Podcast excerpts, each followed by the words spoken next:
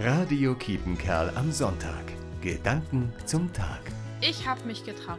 Ich bin im Tattoo-Studio gewesen. Anderthalb Stunden. Boah, hat das wehgetan. Seit vier Wochen habe ich jetzt drei kleine Herzen auf meinem Handgelenk. Für jedes meiner Kinder ein Herz. Und dann habe ich sie immer bei mir, auch wenn sie es mal nicht sind. Ich habe noch meine Mama im Ohr. Früher hatten nur Knastis so Matrosen-Tattoos. Aber heute sind sie normaler Körperschmuck. Selbst ich als Kirchenfrau habe jetzt Tattoos.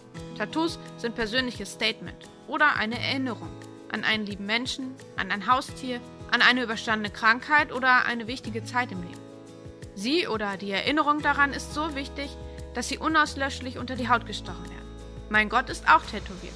In der Bibel steht im Buch Jeremia, unauslöschlich habe ich deinen Namen auf meine Handflächen geschrieben.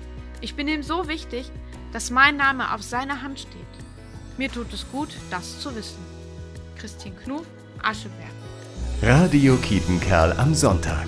Gedanken zum Tag.